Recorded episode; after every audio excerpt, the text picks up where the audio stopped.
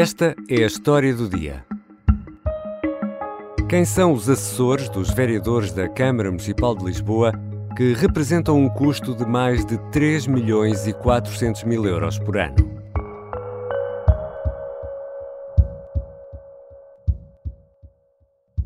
Quem vota contra? Quem se abstém?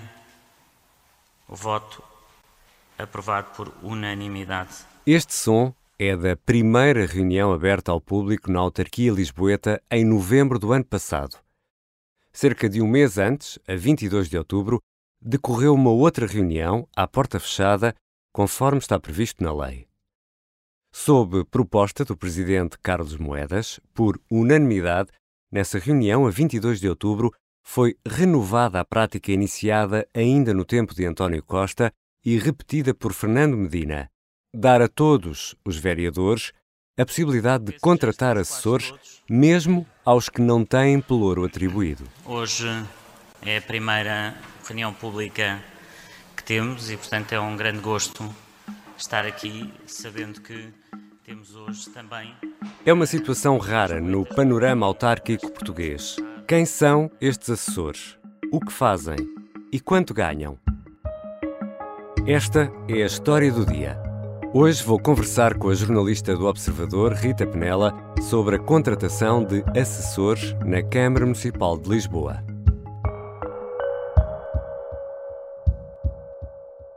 Rita Penela, bem-vinda. Olá, Ricardo. Sempre um gosto de começar segunda-feira aqui. Obrigado. Esta polémica dos assessores da Câmara começou no Facebook, numa página chamada Lisboa Circo Municipal, num post assinado por Mobilidade com Liberdade.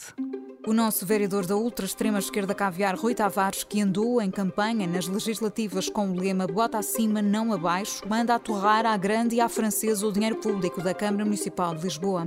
Acaba de contratar oito assessores. Rita Penela, isto vem do Facebook, de alguém que não sabemos quem é.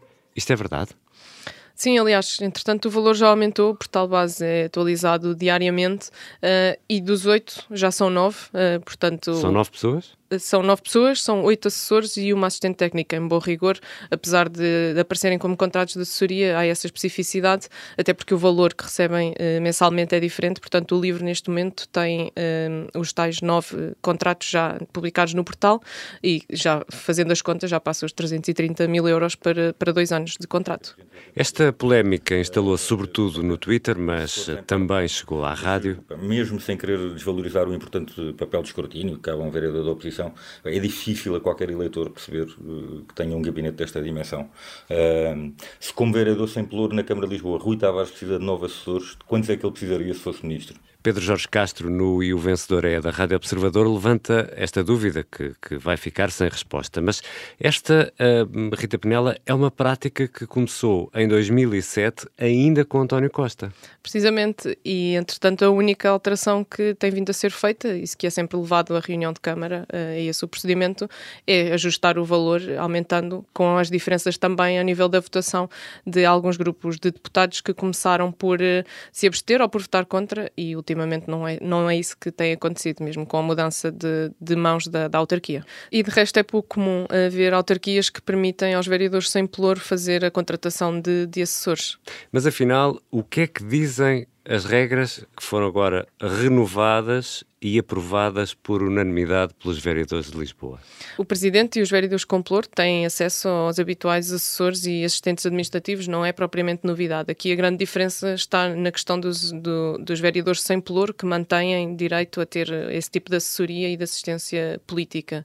Eh, e também aí há diferenças, porque o número de eleitos eh, faz condicionar o número de pessoas a que têm acesso e que podem contratar, que oscila entre os três assessores e os cinco, ou, ou, e mantém-se a questão da pessoa para apoio administrativo, sendo que também pode ter uma ou duas. Claro que quanto mais deputados eleitos tiverem, então, por exemplo, um vereador único, quantos assessores pode ter? Um vereador único tem acesso a três assessores e uma pessoa para apoio administrativo. E há algum teto financeiro? Sim, aí, aí é que está, porque eh, aí é que vai fazer uh, oscilar o, o valor despendido mensalmente ou anualmente e a longo prazo no mandato para cada um dos eleitos.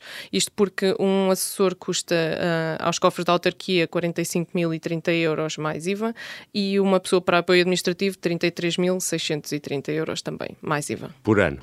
Por ano, estamos a falar em valores por ano, exatamente. Ou seja, Rita Penela, só para percebermos realmente isto muito bem, pode haver um número X de assessores como mandam as regras ou Y, desde que não se passe os tais 45.030 euros mais IVA por ano para cada um dos assessores. É isso? Portanto, em teoria, podemos ter dois assessores a ganhar 20 e tal mil euros Sim, por ano, é ou isso? Ou 10, uh, a receber um décimo disso. Até porque a proposta aprovada tem especificamente, diz aliás especificamente que é permitido o desdobramento do número de assessores ou do apoio do secretariado, isto porque estão em regime de prestação de serviços, portanto será um recibo verde uh, mais reduzido, desde que não se ultrapassem os limites remuneratórios previstos, portanto desde que não se ultrapassem os tais 45 mil euros para assessores ou 33 mil para, para assistentes administrativos, é possível desmultiplicar o número de pessoas a trabalhar no, nos gabinetes dos partidos.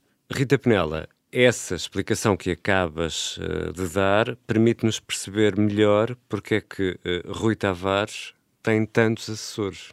Certo, a opção, aliás, e a justificação que o partido deu, inclusivamente publicamente e agora também mais recentemente ao Observador, é que foi estratégico para conseguirem ir a várias, a várias áreas, uh, contratar pessoas diferentes e, e, o partido abriu uma, uma secção de candidaturas através da, da página uh, oficial do, do LIVRE, o que explica naturalmente que haja pessoas que integram ou que já integraram os órgãos do partido, mas há também independentes, como o caso de Teresa Pina, que já trabalhou uh, no governo do Partido Socialista, no caso com José Sócrates, Henrique Castro, que é um luso-brasileiro que foi assistente parlamentar na Câmara Municipal de São Paulo, portanto permite, e o, o LIVRE optou por esse desdobramento de, do número de assessores, mantendo o teto máximo.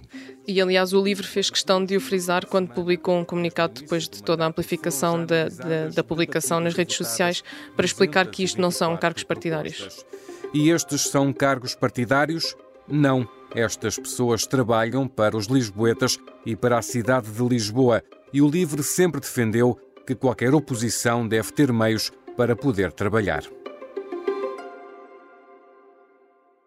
E os outros partidos também têm assessores e assistentes administrativos. Sim, sim, não há margem para dúvidas aí. Por exemplo, o Bloco de Esquerda e a CDU. Ora, no Bloco de Esquerda, e estamos a falar naturalmente dos contratos que já estão publicados, havendo aqui ainda margem e pelas contas que, que fizemos, ainda há muitos. Ainda há lugares. Ainda há dinheiro para distribuir, porque se considerarmos, se não ficarmos presos à questão dos lugares, mas sim ao dinheiro, ainda há valor montante para distribuir e para alocar a mais assessores.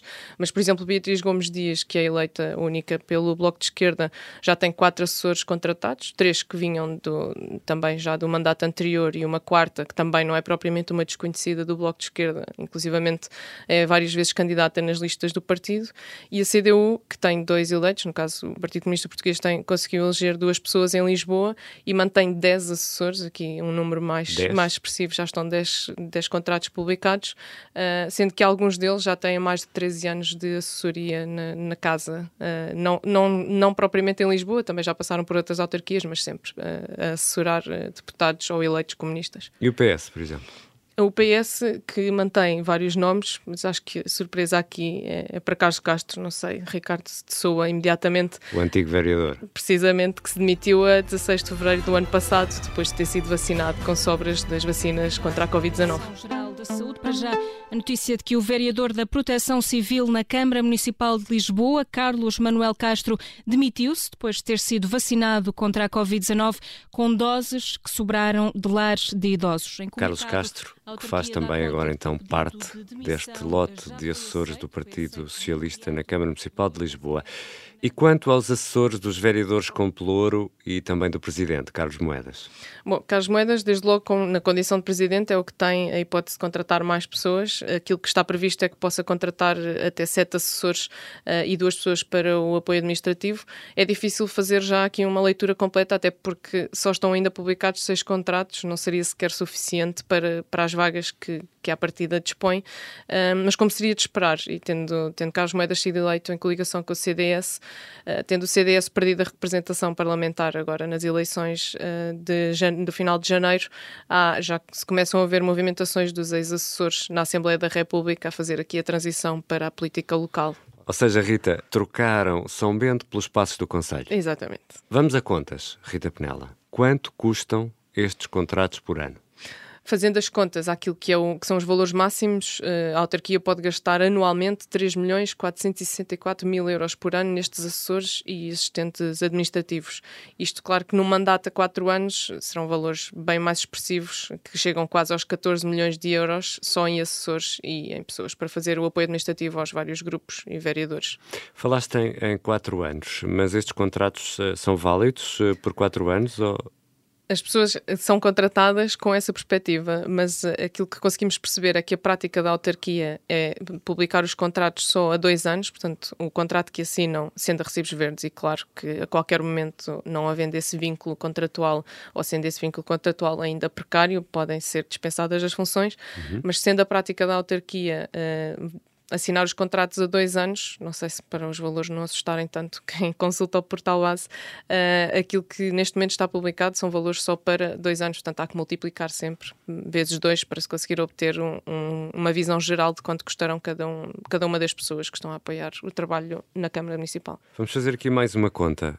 Nesta altura estamos a falar de quantos assessores e de quantos assistentes administrativos nestas condições? Para já estão publicados os 76 contratos para os tais dois anos, como, como dizia, e o valor já ultrapassa os 4,7 milhões de euros. Obrigado, Rita Penela. Obrigada eu, Ricardo, e uma boa semana para ti.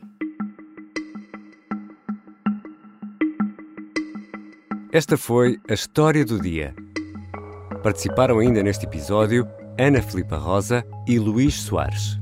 A música do genérico é do João Ribeiro, a sonoplastia da Beatriz Martel Garcia eu sou o Ricardo Conceição. Até amanhã.